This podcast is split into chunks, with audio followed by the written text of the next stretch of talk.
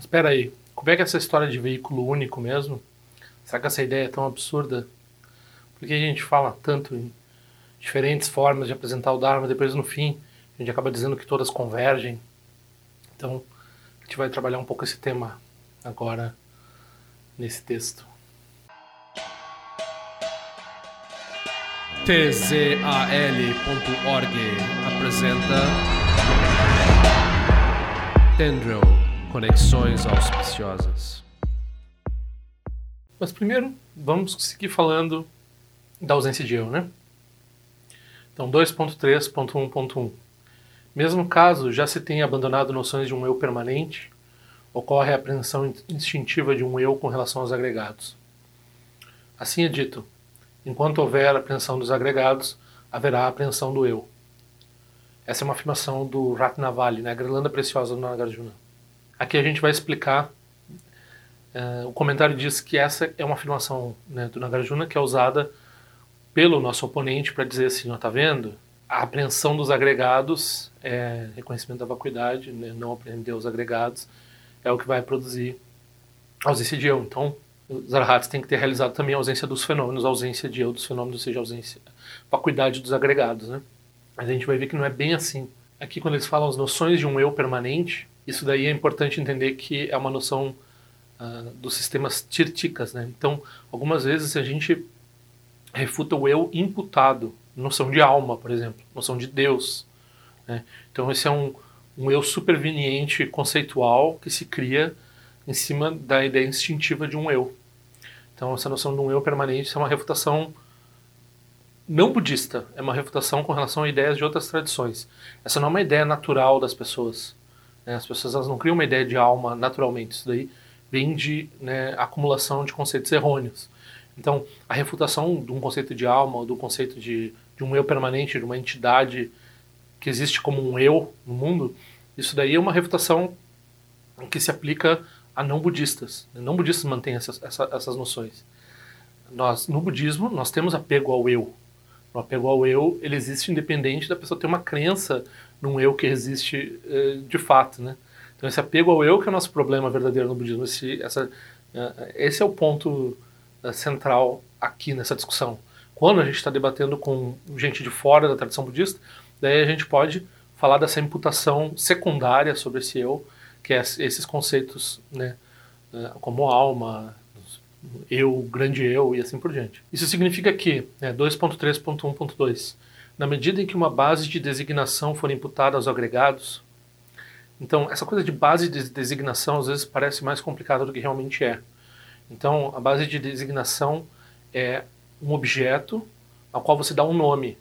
Então você tem um nome e você tem um, um objeto que corresponde a esse nome, ok?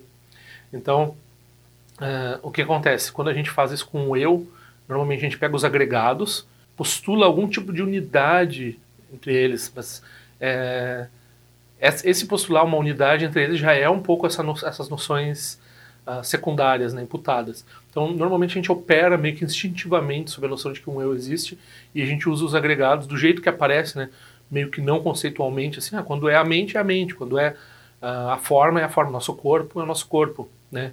Então, meu dedo está doendo, né? Eu fiz, eu quero tal coisa, eu estou sentindo dor e assim por diante. Então, essas, essas imputações, elas, uh, o eu surge das formas instintivas que ele surge de acordo com os vários agregados. Então, a base de imputação é que esses agregados uh, fazem sentido para nós, né? Eles são relativamente reais para nós. Então, imputado aos agregados é uma mente que apreende esses agregados. Então, a mente normalmente ela cria uma uma noção instintiva com relação aos agregados seria uma base de designação adequada para o eu, é mente ignorante. Né? Então, isso é o que a gente chama de ignorância. Tendo isso, as causas para a designação de um eu estão completas.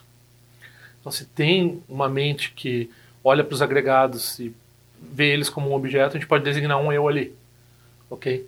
Daí, tendo, tendo, essa, tendo essas, essa, essa base, né, como se, uh, reificada pela mente, a gente não tem como cessar a apreensão do eu. Como resultado disso, não haverá cessação da apreensão de um eu. É. Então, a pessoa vai ter o, os agregados, os agregados estando ali, e a pessoa tendo o hábito de, de reconhecer os agregados, ela vai inserir o eu ali. Ela vai botar um conceito de eu nisso. Assim, mesmo se um eu permanente fosse abandonado, uma vez que o objeto em relação ao qual a designação de eu instintivamente aplicada não é eliminado, não poderia, nada poderia opor a ocorrência da apreensão de um eu. Né? Então é exatamente isso que eu estava dizendo. Então, tu pode refutar a noção de alma, tu pode refutar a noção de um eu, de um self, de um super eu, de um eu superveniente, de, um, de um qualquer noção assim que, que parece que tem uma uma continuidade nessa nossa existência como uma pessoa e tal. Essa, por isso que fala em permanência, né? Então esse eu permanente. Você pode refutar essas ideias, a nosso, o nosso, a, como a gente consegue reconhecendo os agregados e operando de acordo com os agregados, a gente olha para eles e consegue botar um nome eu em cima deles assim. Então forma eu, corpo, né? Você tem um corpo, a eu, assim por diante. Assim, quando a gente está falando em abandonar as aflições mentais, ou seja, a realização lá do dos arhats é abandonar as aflições mentais. Essa é a vitória deles, a vitória sobre as aflições mentais. É preciso reconhecer os agregados e assim por diante como vazios, não é o sentido do Ratnavali. O sentido do Ratnavali foi explicado pelo Chandrakirti. Então aqui eles estão dizendo assim, esse pessoal se, se apossa da afirmação do Nagarjuna, dizendo que isso é o que, né, é, o próprio Nagarjuna está dizendo que a apreensão dos agregados é que produz a apreensão do eu. Então, assim, no contexto de abandonar aflições mentais, a afirmação é preciso reconhecer os agregados e assim por diante como vazios não é o sentido da passagem do Ratnavali. O sentido dessa passagem foi explicado pelo, pelo Chandrakirti. Em seguida a gente vai usar a explicação do Chandrakirti dessa passagem do Ratnavali. Ou seja, se a gente está interpretando o Nagarjuna para dizer que os arahats eles realizam a vacuidade dos agregados e assim eles realizam a, a ausência de eu, uh, a gente está interpretando errado o Nagarjuna. O Nagarjuna não está dizendo isso. ok? O Alexandre Kirk diz: caso alguém reconheça a designação, a mera designação do eu, então a mera designação é quando a gente imputa o eu aos, uh, aos, uh, aos agregados. Né? Isso é suficiente para acabar com a apreensão do eu. Não é preciso reconhecer a vacuidade dos agregados para acabar com a imputação do eu. Né? Então, ah, o exemplo dele é aquele mesmo exemplo da cobra, da corda que eu já usei em vários vídeos aqui, que é um exemplo que está no Chandrakirti, que está no próprio Buda, que é o exemplo assim, né? Então, se tu está numa sala e daí tu te assusta porque tem, tu vê uma cobra, uma sala escura, mas era uma corda. Então, né, a, a, você não tinha motivo para estar tá com medo em nenhum momento, né? Então, é, isso é um exemplo usado em vários contextos. Aqui nesse contexto, dizendo assim: embora alguém não saiba que a corda não existe, ao ver a ausência de cobra, a apreensão de cobra cessa ok? Então, uh, não precisa entender a vacuidade da corda. Né? A gente está falando de vacuidade de todos os fenômenos, está falando de vacuidade da corda, que é o objeto que realmente existe. Né? Então, né, o objeto que está lá, que a gente está tomando por uma cobra, ok? Então, aqui ele está dizendo assim, se você vê que não é uma cobra, você não precisa provar que a corda é vazia. Você já viu que não é uma cobra. Então, isso, essa é a realização de ausência de eu que tem no Shravakayana, ok? Por outro lado, né, se alguém realiza os dois tipos de ausência de eu, né, ausência de eu de que vê que a cobra uh, não é, não existe, né, que só tem uma corda lá, e a ausência de eu que é nem mesmo a corda tem uma existência intrínseca, a talidade de todos os fenômenos é, é única. E a forma de reconhecer a talidade é a mesma. Então, Nagarjuna e Chandrakirti expuseram uma linha de raciocínio que estabelece o resultado de um veículo único. Então, Chandrakirti e o Nagarjuna estão falando é, de um ponto de vista que inclui o ponto de vista dos arhats. Né? O ponto de vista dos arhats não é excluído aqui. O ponto de vista é incluído. Então, se você tem a realização da vacuidade, você tem ausência de eu. Agora, se você tem ausência de eu apenas no sentido de reconhecer que o eu está mal designado com base nos agregados, você só tem a ausência de eu, você não tem a vacuidade dos agregados. ok? Caso, como diz a escola do oponente, como diz sua escola, os Shravakas e Pratyakabudas já tivessem realizado e reconhecido a realidade, como é que pensar dessa forma, como o Nagarjuna e o Kushandakit estão expondo, uh, poderia estabelecer um veículo único? Aí isso seria apenas falar da boca para fora, é apenas uma mera afirmação. Né? É porque tem um conteúdo aqui que projeta esse veículo como um veículo separado, que a gente pode falar que o, o, o, veículo superveniente inclui o veículo anterior. Então, do ponto de vista do veículo, dos veículos inferiores, eles não estão unidos com os veículos superiores. É só do ponto de vista do entendimento superior que o veículo interior, inferior pode ser subsumido. Né? Isso vale, está valendo aqui entre o Mahayana e o Shravakayana, mas vai valer depois também com, os, com relação aos outros veículos até o Dzogchen. Então, é, as visões uh, parciais ela é, é, o exemplo que o próprio Longchamp dá é assim, né? Quando você está no vale, você não consegue ver todo, todos os aspectos do vale. Então o que você está vendo é o que faz sentido para você naquele lugar. Agora quando você está no pico da montanha, você consegue ver todo o vale e todas as coisas que estão no vale. Então você consegue ver todas as peculiaridades dos diferentes veículos, as necessidades dos seres e assim por diante, e entender por que, que eles se aplicam. Daí tem um veículo único, ok, que olha todos eles. Se você está dentro, se você está querendo por decreto dizer que todos eles são uma coisa só, mas você está só vendo de um ângulo, daí é só um decreto, é só palavra. Você não está unindo veículo nenhum com veículo nenhum, você não está fazendo veículo único. Aqui no nosso sistema, nessa escola, a sabedoria primordial da união que reconhece o definitivo é exatamente idêntica à talidade. Okay? Então, o reconhecimento da vacuidade é, é exatamente igual à, à realidade. A sabedoria e a realidade são a mesma coisa. É por isso que se fala não dual, por isso que se fala união. Né? Então, a sabedoria que reconhece e a própria coisa, elas são uma coisa só. E todos os seres sublimes se direcionam a ela e nela penetram. Então, aqui, quando está falando todos os seres sublimes, a gente está falando também, uh, na verdade, dos arhats do Shravakayana e do Pratyeka Budayana. Porque, como a gente estava dizendo lá, eles podem passar 10 mil éons uh, presos, entre aspas, nesse nirvana que eles produzem, mas depois eles seguem o caminho Mahayana. Né? Então, a gente, o Buda não poderia ter ensinado um veículo que impede as pessoas de realizar a natureza de Buda de forma completa. Então o Buda não ensinou isso. Agora, quando a gente está falando dos diversos veículos, a gente está falando em termos de diferentes capacidades diferentes tempos de realização. Né? Então, quem diz que o, o Shravakayana é muito mais rápido porque produz estado de Arahata em poucas vidas, não está pensando na realização completa do estado de Buda. A realização completa do estado de Buda no Shravakayana vai levar mais tempo no total do que o Mahayana, né? Porque o Mahayana diz que leva três éons enormes, incontáveis, grandões, assim.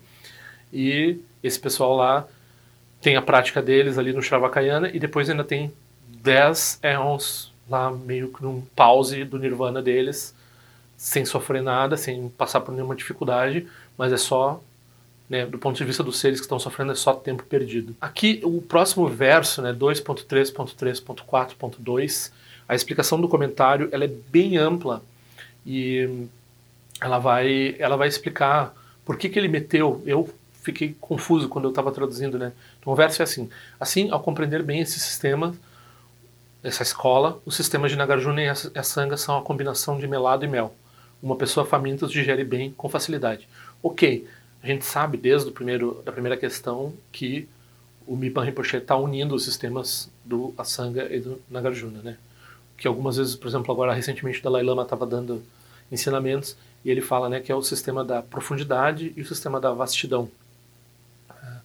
Então, né, o sistema que reconhece a vacuidade, o sistema que reconhece a, a natureza de Buda. Ok, certo, todo mundo sabe que a gente está tratando disso. Mas como é que isso se aplica a toda essa discussão anterior que a gente está tendo aqui sobre Shravakas e, e, né, e o caminho Mahayana? Aí, no comentário vai ter a explicação. E talvez eu faça isso no próximo vídeo, essa explicação, que eu vou tentar fazer um, um panorama, né, que eu estou terminando aqui no próximo verso uh, essa questão. Uh, mas ela tem a ver com os booms, né? Então tem toda uma discussão de por que, que um Bodhisattva de primeiro nível em certo sentido é superior a um arhat, em outro sentido não é superior a um arhat. E daí só um bodhisattva de sétimo nível é, é superior a um arhat em qualquer sentido. É. Então, e tem uma distinção aqui na interpretação das escolas do Nagarjuna e do Asanga. E daí aqui tem todo esse jogo para colocar essa questão do, do Asanga e do Nagarjuna nessa discussão aqui também. Então talvez ele tivesse dispondo toda essa, essa, essa parafernália aí para chegar nesse ponto aqui, né? que é repetindo né, o motivo de unir, da união né, entre os sistemas. União entre Sutra e Tantra, e a união entre segundo e terceiro giro da roda do Dharma, união entre Nagarjuna e a Sangha. que na, na tradição dos oponentes, eles algumas vezes eles dizem que o Asanga é interpretável, ou seja, expediente, e o Nagarjuna é o sentido definitivo. O que é o contrário do que as outras escolas sempre disseram. Então, eles sempre disseram que o Nagarjuna é, era interpretável e, e, o, e o Asanga era definitivo, ou que os dois tinham algum sentido de definitivo. Né? Eu já repeti várias vezes, mas a solução do Mipan é que tanto o segundo giro do Nagarjuna quanto o terceiro giro do Asanga, eles têm uma versão interpretável, expediente, e uma versão definitiva. Né? Então, a versão definitiva dos dois é a Prasanga, e a versão interpretável de cada um deles, no caso do segundo giro, no caso de Nagarjuna, é a Svatântrica, e no caso do terceiro giro é a Yogachara. Okay? Então, essa é a solução que o, o, uh, o Rinpoche faz. Então, o último verso dessa questão é 2.3.3.4.3. De outra forma, como ocorre com a comida imprópria, é possível sentir o desconforto do câncer se produzindo. Ao ser esfaqueado e fincado com 100 lanças afiadas de escritura e raciocínio, só o que surge é medo. Então, se a pessoa não pensar dessa forma que une Nagarjuna e a Sangha, né, e que tem essa visão superveniente dos veículos e que, e que une os veículos a partir do veículo da visão superior, a união só pode ocorrer a partir da visão superior. A visão inferior não consegue entender a visão superior, não consegue entender as outras visões inferiores também. Se a pessoa argumentar com relação a essa divisão entre a Sangha e Nagarjuna, e se ela argumentar com relação a, a estabelecer os veículos, ou uma ausência de veículos, que é um veículo único postulado, né, como eu estava criticando no, no, no, vídeo anterior, ah, não, tá tudo, é tudo igual, no fim todo mundo, tá todo mundo, na, é, é aquela solução Kumbaya, né, esquerda cirandeira, assim, não, tá todo mundo bem, tá todo mundo iluminado. Então, por decreto, assim, tipo, vamos, para não ter discussão, vamos acabar com isso aqui. Então, não, no sentido dos seres, os veículos se estabelecem, no sentido definitivo, os veículos são só um método didático, é óbvio, né, como todas as distinções que a gente tem no Dharma. No definitivo não tem distinções. Eu acho que eu vou fazer mais um vídeo para encerrar essa segunda questão que para mim foi um pouco mais difícil que a primeira. E eu vou estudar um pouco mais esse penúltimo verso, no qual se estabelece a relação entre o caminho, os boomies no caminho do Bodhisattva e o Orahat, né, que é um tema que eu já falei sobre isso em outros vídeos, sempre me interessou e aqui ele meio que culmina nessa explicação, né, pelo menos no comentário. Padma Dorje não é um professor budista reconhecido pela tradição. Ele apenas repete o que ouviu por aí. Se algo aqui fizer sentido, pergunte a respeito para seu próprio professor. Se não fizer sentido, descarte. tzal.org. Este áudio foi elaborado em resposta a uma pergunta, pedido ou desaforo. Qualquer coisa, escreva para padmadorji.gmail.com. Ao longo de minhas muitas vidas e até este momento, todas as virtudes que tenho alcançado, inclusive o mérito gerado por esta prática e todas as que vier a conseguir, ofereço para o bem-estar dos seres cientes. Possam a doença, a guerra, fome e sofrimento diminuir para todos os seres, enquanto sua sabedoria e compaixão aumentam nesta e em vidas futuras. Possa eu claramente perceber todas as experiências como sendo tão insubstanciais como o tecido do sonho durante a noite e imediatamente despertar para perceber a manifestação de sabedoria pura no surgir de cada fenômeno. Possa eu rapidamente alcançar a iluminação para trabalhar sem cessar pela liberação de todos os seres. Rila wei kore shinga songpa na niwa ma lunji kwen neche le zingwa ten shinja so eza peka jarpa tu ten jo eche. Om so chi jamian chen pe neche la sawa kong sha tu zio eze tai e bai me jono jochul pe ma nianjo ki sa songta tu ten jo eche. Chu me kwen ne pe ma samba sa so ranjen che se no pa i gara jowan shishu kutu pe ku kuse de shin te zin dar shin jo. Shik me tu jo trukpa nang gen wacha tunga drupa ten no mo yen gen gen kumpa ma lo la san ne londo ten le ta tu ten jo eche. Pe me je song pe me ni su che pe me tan la chi kuse su ruwan pe ma chon chi droma je so shin no ni e pe me lunje dro jo eche. Pe nen jo ene chin po ten pa yu ne pa dan ten pa si pe chen bon dan kuse cha sen ten jo eche. Tu song san che guru rin rinpo shi ngon dukon dade wachin pa jabar che konsa tutu ra posa so adep so chin shi lap tu so shin nonsen gwe beche shi wa dansan palung je drupa chin che lo oma hong benza gui rupe ma se de hong ken lo sho song de lo che zan lin sa song cha pa pe tu jo sho song nang wa dam yi rao du song ge le sho